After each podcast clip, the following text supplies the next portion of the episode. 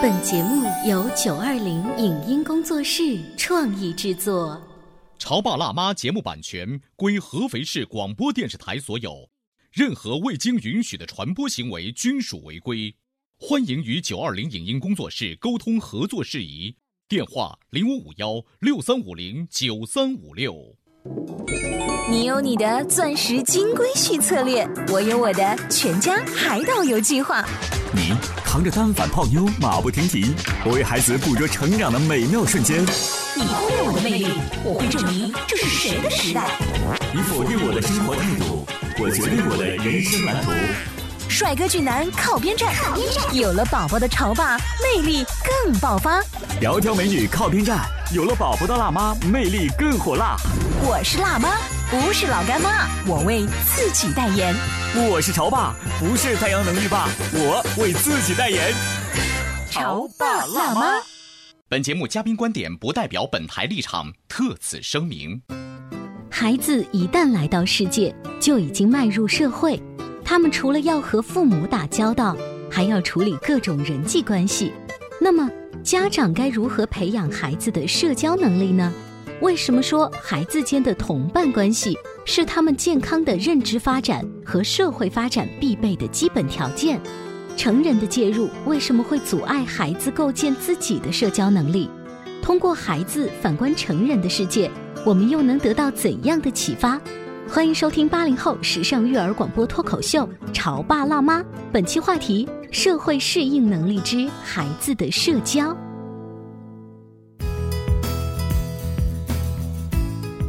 迎收听八零后时尚育儿广播脱口秀《潮爸辣妈》，各位好，我是灵儿，大家好，我是小欧。今天直播间为大家请来了中国科学技术大学终身学习实验室的齐陶宇老师，欢迎，欢迎齐老师。大家好。前一段时间我送小宝去上幼儿园，结果迟到了，孩子们已经坐在自己的小餐桌上面吃完早饭，开始玩一些简单的玩具了。我在推门把孩子送去，我当时的想法就是，老师不好意思，我们迟到了。结果发现孩子们呐。特别热情的，就是小宝，小宝，你来啦！快快快快来！我今天怎么怎么怎么样？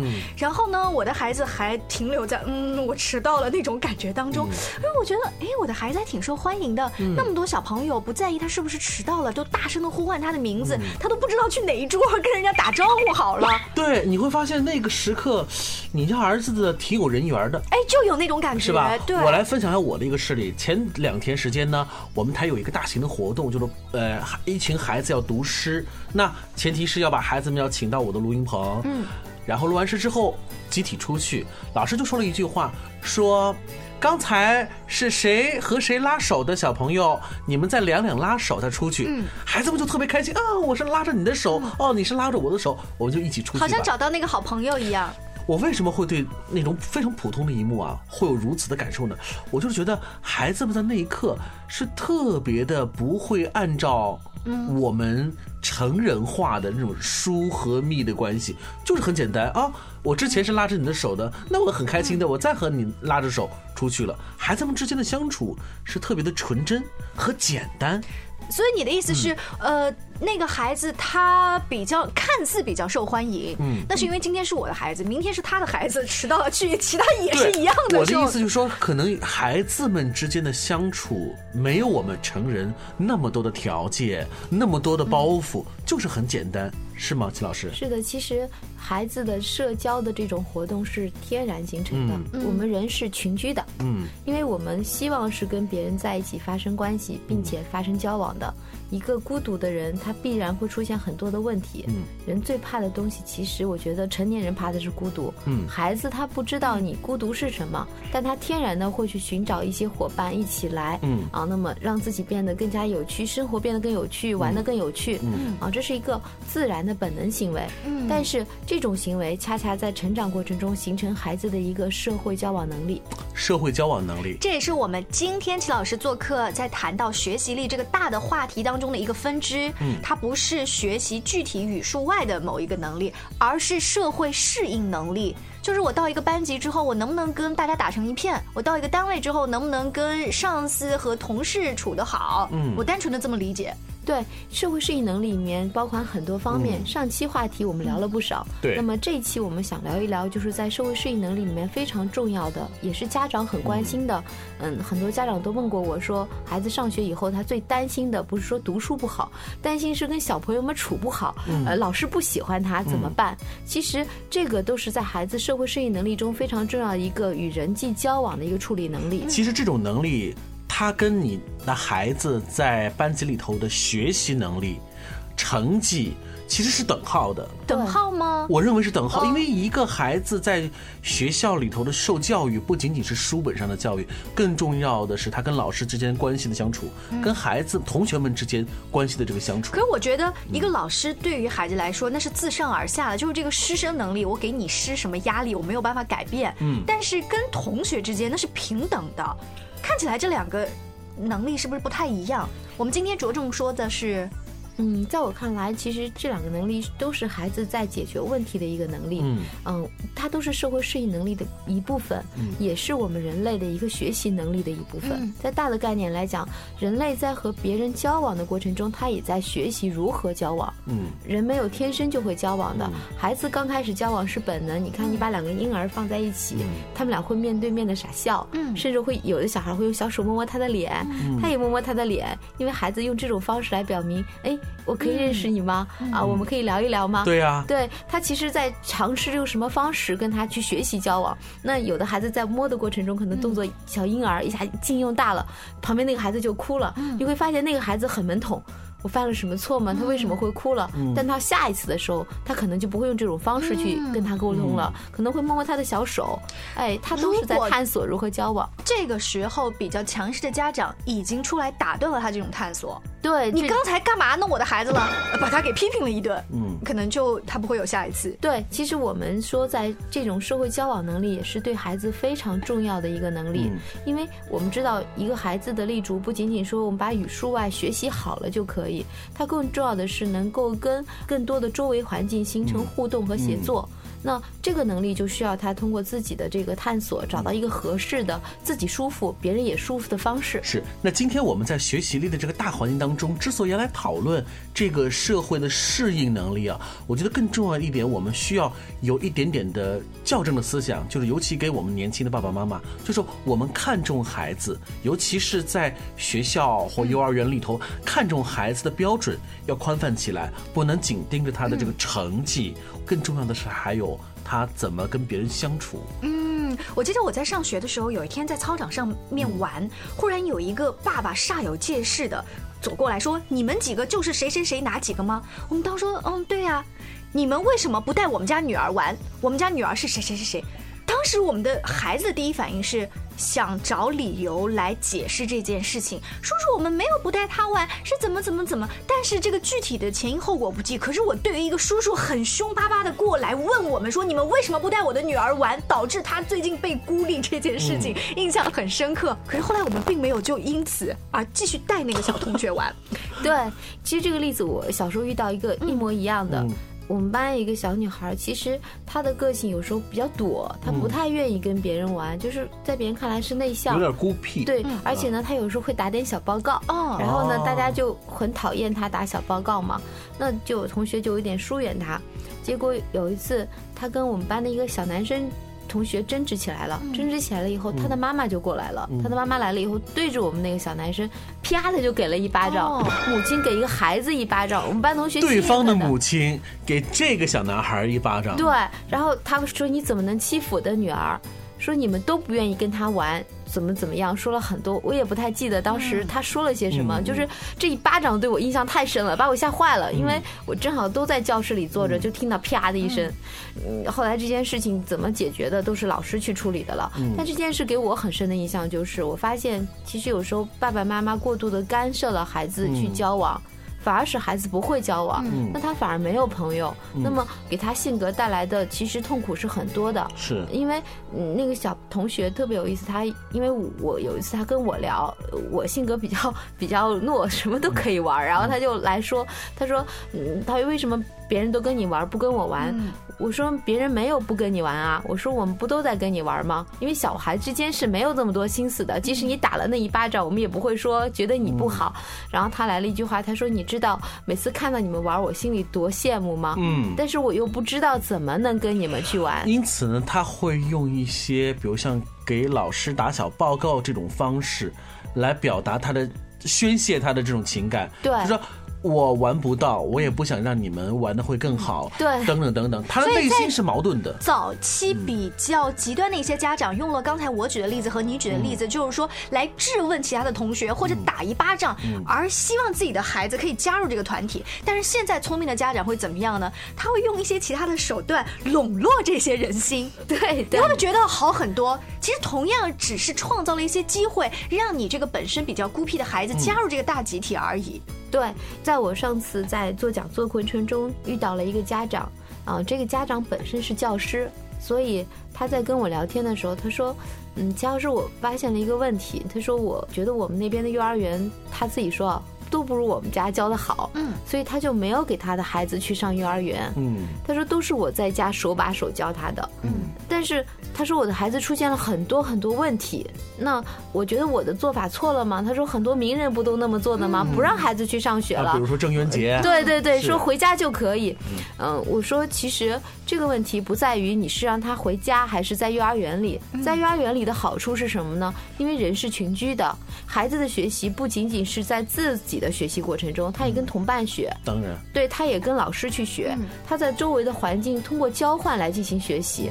你把他禁锢在家里，你唯一能对他的是书、pad。对吗？顶多还有一些电视，那这些东西对他来说，他缺乏了一个跟社会环境进行交互的过程，脱节了。对，脱节了。一旦你和这种社会人际交往脱节之后，你的性格一定会有一些偏差哈。对，尤其是孩子。对你，所以三到六岁在幼儿园阶段的时候，恰恰应该注意让他跟小朋友学会去交往。哎，有的聪明家长是这样做的。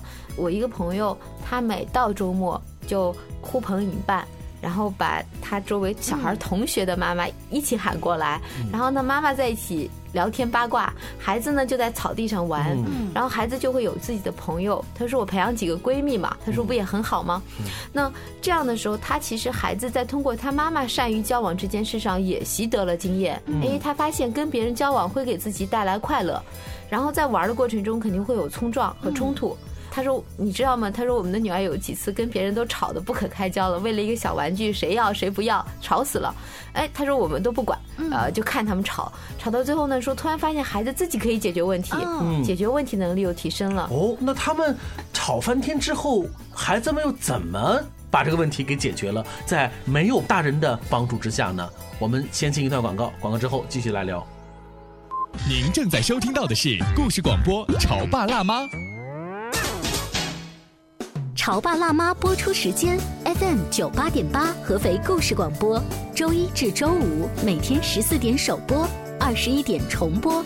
网络收听，请下载荔枝 FM、蜻蜓 FM、阿基米德、喜马拉雅、中国广播以及苹果 Podcasts，搜索“潮爸辣妈”订阅收听。微信公众号请搜索“潮爸辣妈俱乐部”，参与节目互动哦。潮爸到，辣妈。准爸到，育儿专家，请。中国内地首档八零后时尚育儿广播脱口秀，陪你一起吐槽养育熊孩子的酸甜苦辣，陪你一起追忆自己曾经的小世界。潮爸辣妈。本节目嘉宾观点不代表本台立场，特此声明。孩子一旦来到世界，就已经迈入社会。他们除了要和父母打交道，还要处理各种人际关系。那么，家长该如何培养孩子的社交能力呢？为什么说孩子间的同伴关系是他们健康的认知发展和社会发展必备的基本条件？成人的介入为什么会阻碍孩子构建自己的社交能力？通过孩子反观成人的世界，我们又能得到怎样的启发？欢迎收听八零后时尚育儿广播脱口秀《潮爸辣妈》，本期话题：社会适应能力之孩子的社交。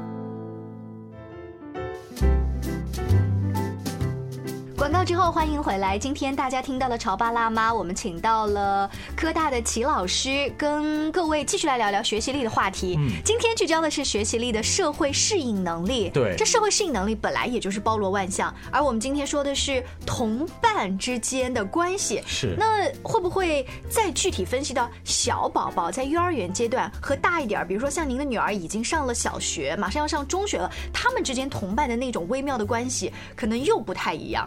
对，嗯，在小时候的时候，孩子更单纯一些，嗯，他的思维能力其实没有构建，他所有的交往或者他的活动，更多的基于本能，啊，我需要，嗯，那么他们之间就会发生很多矛盾冲撞。你看，孩子说这个玩具我想要，你也想玩，哎，是啊，但是你发现没有，在这个过程中，你可以观察到变化，就是开始可能。吵起来了，然后哭起来了。嗯，哎，再过过的时候，突然有一个孩子站出来说：“要不我们这样玩吧？啊，你先玩一回，再给我玩一回。”是刚才节目之前的时候，您聊过说，呃，你们家长一起来观察，没有插手孩子们的这个争执，他们就是这样解决问题的吗？对。他自己说他的描述，他说我就观察了我的孩子。他说我虽然我们今天妈妈在聊天，但毕竟孩子在哭嘛，对啊，然后在吵嘛，然后耳朵竖着在哈。对，他说我眼睛就瞟着看他们在怎么样。刚开始的时候谁都不让谁，他觉得我也要玩，你也要玩。还有一个小孩在里面说，凭什么你玩了这么久？凭什么你不给我？然后就开始吵得不可开交。然后呢，突然间中间出了一个孩子这样说的。就开始息事宁人。他说：“这里能看到很多孩子的性格。”他说：“这样好不好？”他说：“我们每个人玩五分钟。”他说：“其实他们都不知道五分钟是什么概念。”但就是可能这个话是从老师和爸妈那儿经常听到。对，然后他就说：“我们每个人玩五分钟，然后就开始玩。”其他小朋友呢？有的小朋友就开始点头了啊，就发现这里面，但是也里面就是非常犟的小朋友，刺头，就是刺头，他就不点头。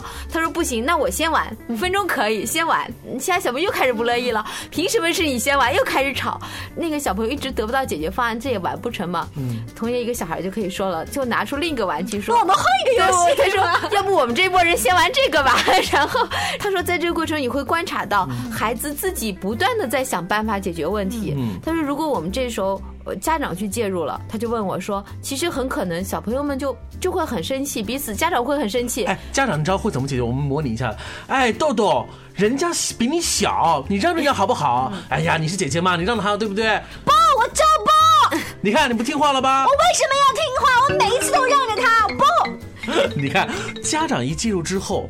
你尝试着用我们成人的法则，或者是我们成人以为可以解决问题的办法，尝试去引导，因为你你能够感觉到你是被一个强权压着在推行这件事情，就好像老板给你一个命令，是，但是那个是小朋友们自己想出来的。对，你看，在那个过程中有一个很重要的一个点就是。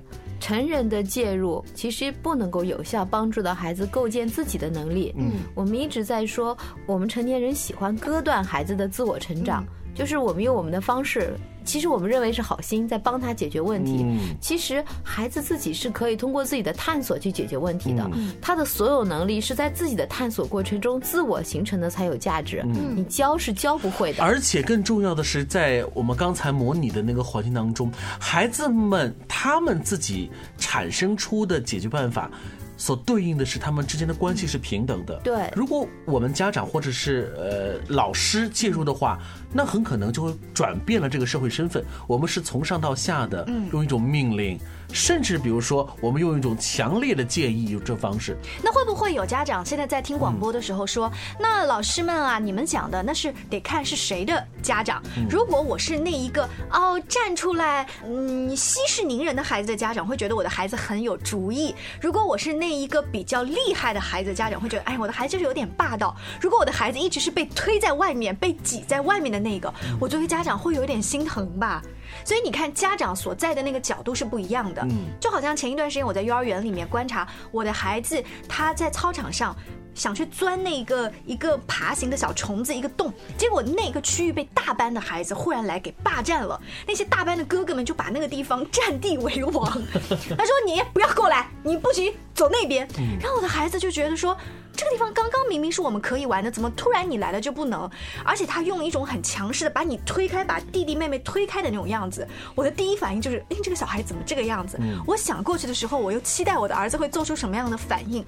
他他有一点点懦懦的往后被推了，嘟囔了几步，说哒哒哒哒哒哒，我也听不清楚他在说什么，但是感觉那一刻他先离开，过了一会趁那个哥哥不注意，他自己又钻过去了，然后有一种耶耶耶耶耶，我钻过来了，怎么样？嗯，但我。如果说我是那一刻觉得不行，我的儿子已经被那个大班的哥哥欺负了，我就要上前阻止，可能我就看不到他自己去找办法，偷偷钻过去，然后看上去你的儿子很怂哈，对他那一刻很怂，怂人有怂人的这个解决办法。但是话说回来，我们不能认定他为怂。因为你刚才你描述了嘛，他们之间本来就不是平等的。那是一个大哥哥，从年龄上就比他大几岁，能力呀、体力呀都比他强，因此你的孩子是处在一个相对弱势的地方。你看，连一个相对弱势的孩子都有自己的解决办法，而且他又很开心。我们作为家长，何必又那么担心呢？对不对？对，其实您看到没有，你那个处理方法很好，但是这里面有一个度，就是支持的度。怎么说呢？孩子的在交往过程中会有很多问题。我举个我昨天，呃，我女儿过生日，嗯我带她去玩的例子，新鲜的例子。对她去的时候，本来先是三个小朋友，因为小朋友是一个个增加的，因为他们都有课，现在课特别多。然后呢，可君呢跟其中一个小朋友关系就特别好，后面一个小朋友呢跟可君的那个朋友不熟，因为他的朋友都来自不同的地方。这样他说可君就一直在跟着那个小朋友在玩，然后就把另外一个小朋友冷落了。哦，另外一个小朋友呢就跟我玩，然后我当时一直在带，但是当时我看到的这个情况，我什么都没有说。嗯，因为这个时候孩子不会意识到他在交往过程中出了什么问题，他不是刻意的，对他不是刻意的，因为他只是习惯于跟那个人话多嘛，他就嘎嘎在那聊。后来等到晚上回到家里没有人的时候，我就坐下来跟可君说：“我说可君，你觉得你今天开心吗？”王可君猛点头说：“开心，开心。”嗯。然后我说：“可是我觉得今天有几个细节我注意到了，不是特别好，我可以跟你聊聊吗？”可君说：“那你说吧。”我说：“你看，你当时邀请了这么多小朋友来玩，嗯嗯，在三个人的时候，后面人多的时候反而没有事情。就在这三个人的时候，妈妈发现一点，你就跟一个小朋友在玩，把你邀请的另外一个小朋友一直在冷落他，他很孤独。嗯，他本来是抱着满心的快乐来陪你过生日的，可是你一直没有跟他去玩，嗯，他会觉得很难过。可君回想了一下，说有吗？看他并不知道，他说有吗？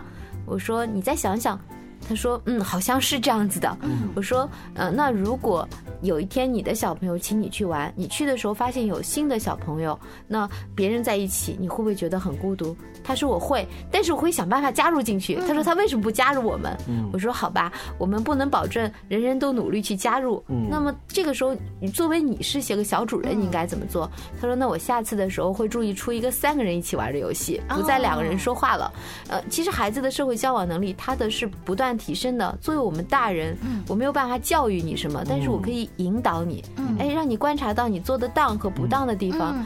那我很好奇，就是齐老师为什么不在你一开始就已经发现，差不多过了几个小时的时候，你就会提醒你女儿，让她差不多那个时候就开始慢慢的注意她的小伙伴呢？嗯，因为其实中国人最讲的是面子，嗯，那么这里面。讲到面子，我认为是一种尊重。嗯，那么孩子在处理这个过程中，我得尊重他所做的事情，而且你还得尊重另外一个看上去受冷落的小孩的感受。对，如果你要说，哎，怎么不玩啊？呃，你看你都把他冷落了。你把他内心深处的最事实给他揭露了，对他可能会更加觉得，哎，我不是这个意思嘛。是的，小欧，是是是，所以说可能里面都要注意得到哈。对，那个时候如果我提出这个观点的时候，尴尬的不仅仅是我的女儿，嗯，因为她不是有心的，嗯，那么尴尬的更多的可能是那个孩子。我在过程中是这么处理的，呃，我把那个孩子带在身边玩，我们俩玩的特别哈，所有的环节我都陪他玩，然后最后王可君都有点抱怨说。妈妈，你怎么那么喜欢他？我就说他长得可爱啊，让他很愉快就可以了。刚才秦老师讲了一句话，我觉得有点点醒我们很多年轻的爸爸妈妈，就是其实，在跟孩子在聊这种社会的适应能力啊，包括交朋友的时候，我们还真的不好意思说我们是他们的老师。对，刚才我们用很多大量的事实表明了，孩子在很多时候比我们更容易。交朋友，交朋友，跟他的平等关系的同学和小朋友交往。反观我们这些所谓的成功人士哈，进入职场多年的人来讲，我们是不是发现我们交友能力一直在萎缩，甚至是种他方式的萎缩，是在有主观的。交友的这个价值和衡量标准在慢慢的改变，对，而且有点僵化。我们翻翻自己的朋友圈，朋友圈。大家都可能三五百个人，嗯，但是你觉得这三五百个人当中，又有多少的那个朋友圈的人是你真正的核心朋友？你不能只限于点赞之交，是不是？对，所以就这一点来讲，社会的适应能力或者交朋友，我们应该跟我们的孩子啊，用一种平等的对话的方式去沟通。嗯，反过头来，似乎我们还能够从孩子的交往的能力当中，还能够汲取我们曾经的那个初心哦。这有可能喽。嗯，那我想呢，同伴关系当中还有很多其他的益处，比如说小伙伴之间更容易去汲取一些正能量。嗯，大人也是这样，孩子也是这样。是，老师给的压力，家长给的压力，他觉得那是被直接管理着的。对。可是小伙伴说，今年我要考清华，也许他就定了目标，我要考北大，这个是正能量的一个循环。对，其实。交好友对我们来说很重要，对孩子来说更重要。嗯，其实我们家长能够去做的事情有几件。第一个，我们善于去观察和引导孩子，这很重要。第二个。帮助孩子去分辨一些是非，这很重要，因为他毕竟还小。嗯，我们要帮助他的部分就是，哎，什么是对的，什么可能在这个方面跟主流的价值观是有冲突的。但是最后思考的权利我交给你，你去思考，这样是对还是错？慢慢的时候，孩子就会形成自己的价值观，形成自己交朋友的原则和方式。然后呢，他会就很愉快的、很善意的对待别人，也会得到别人的善意，那他就会生活的很幸福。嗯，是。那今天我们。把齐老师请到我们的直播间，我们聊的学习力当中一个非常重要的一个内容，就是孩子的这个社会的适应能力。还有很多详尽的文字呢，大家也可以来搜索一下“潮爸辣妈俱乐部”这个微信公众号。那更多关于学习力的其他方面，请继续锁定我们的“潮爸辣妈”节目。下期见了，拜拜！拜拜。以上节目由九二零影音工作室创意制作。感谢您的收听。